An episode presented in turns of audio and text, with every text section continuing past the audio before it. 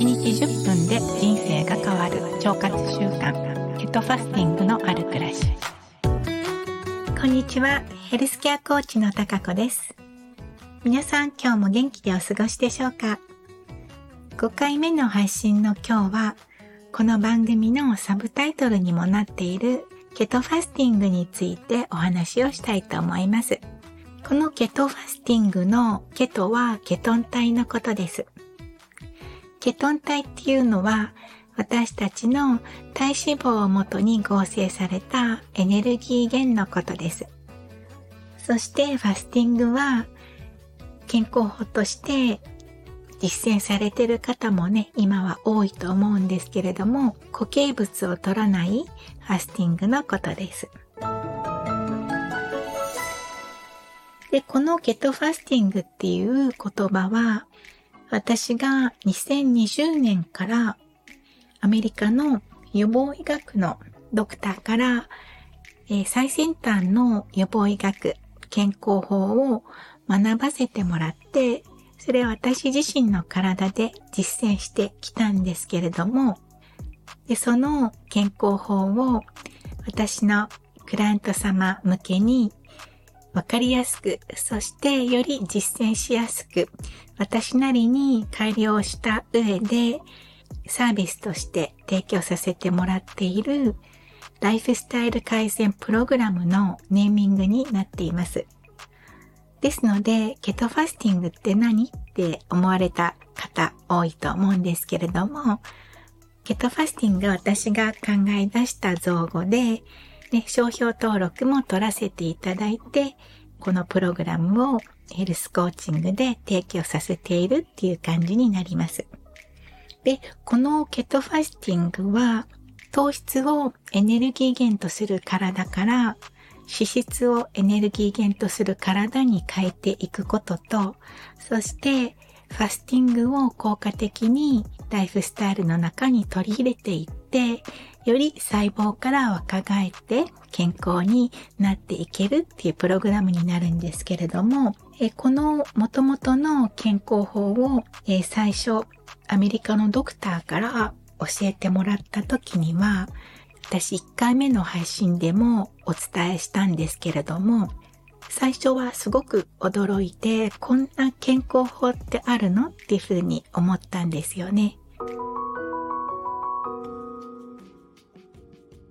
それはどうしてかって言いますと、私はえ日本の栄養学をもう10年以上もあの学ばせてもらってきてるんですよね。で、その日本の栄養学の中では、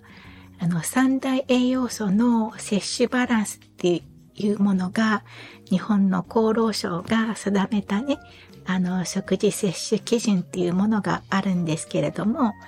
その三大栄養素の摂取バランスが、まず炭水化物がメインで約60%、そして2番目に脂質、で約25%。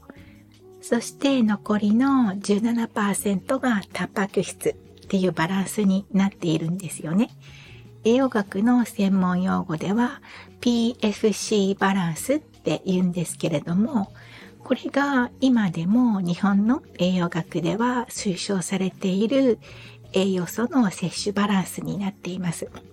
そして一方ね、私がこのドクターから教えてもらった健康法は、え、皆さん聞いたことありますかね？あの、ケトジェニックっていう健康法に近い、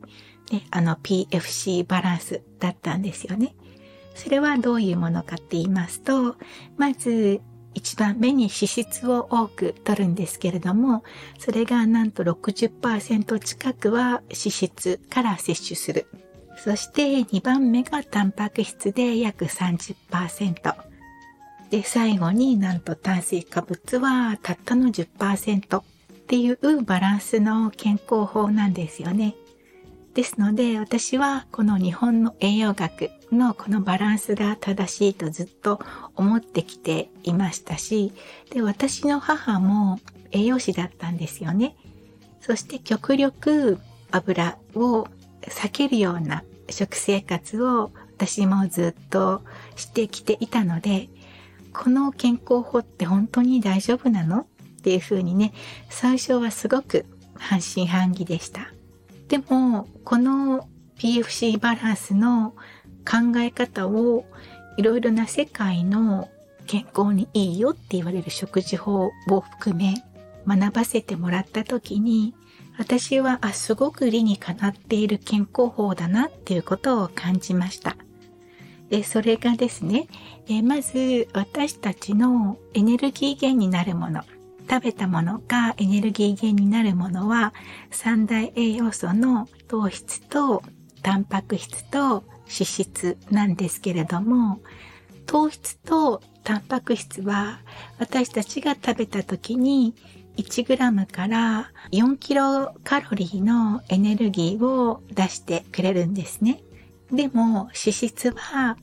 1g を取るとその倍以上の9キロカロリーのエネルギーを出すことができます。この点からしても脂質を取ってこの脂質をエネルギー源にした方が、よりね、パワフルに活動ができるんじゃないかなっていうことがね、想像できると思います。そして、この予防医学のドクターから教えてもらったことで、えー、すごくね、納得できたんですけれども、私たちの体の中にはエネルギーのタンクが2つあって、その1つが糖質なんですけれども、この糖質のタンクっていうのは、ね、約2000キロカロリーしか蓄えることができないんですね。でも脂質はその20倍の約4万キロカロリーを体の中に蓄えることができるので、それを聞いただけでもエネルギー切れを起こすことなく日々元気に動けるのは脂質の方なんだなっていうことが分かっていただけると思います。そして、えっ、ー、と、いろんな世界のね、健康法で、より寿命が長く健康でいられるよっていう食事法が、地中海食って今言われているんですけれども、この地中海食も、お魚とオリーブオイルをメインとしたお食事法になるんですよね。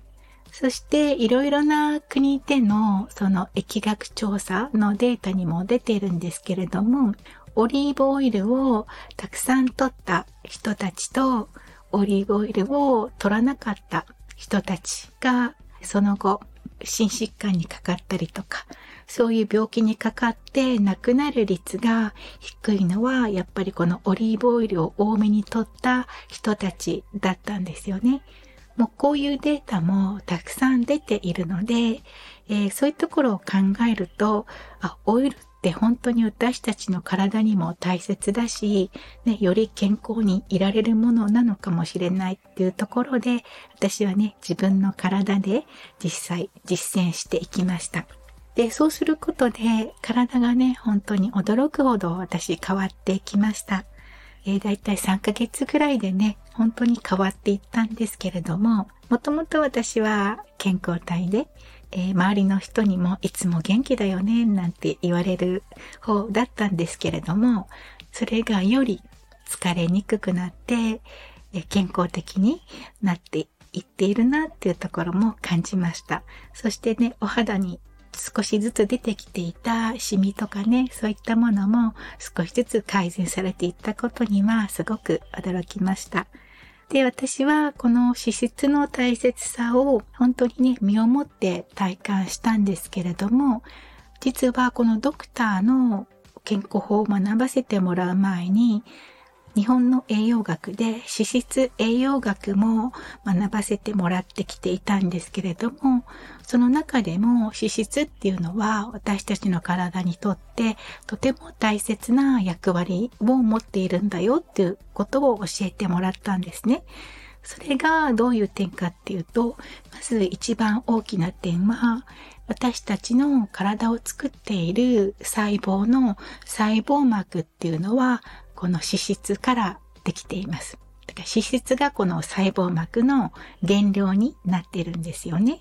そしてホルモンですね。私たちのホルモンの材料、原料になっているのは脂質です。コレステロールなんですよね。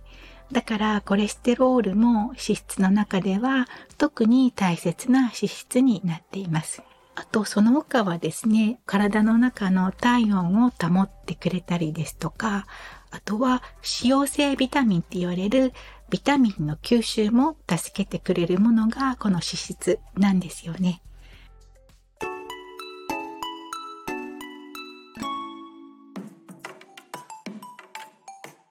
そうそう。で、私、この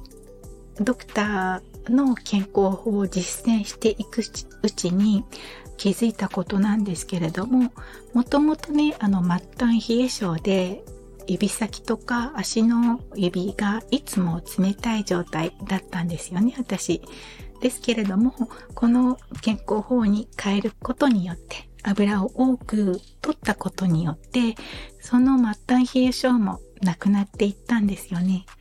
だから、この脂質の持つ役割っていうものが、あ、これって本当にそうだよねっていうことを私は体感してきました。そして、この脂質を多めに摂る健康法っていうものはですね、腸活にもすごくいいんですよね。そして、このファスティングもそうですけれども、腸活にもとてもいい健康法になっています。その点のお話については、また次の機会にお話をしていきたいと思います。え今日の配信はこちらで終わりにしたいと思います。今日も最後まで聞いていただきありがとうございました。次回の配信も聞いていただけると嬉しいです。ヘルスケアコーチの高子でした。ありがとうございました。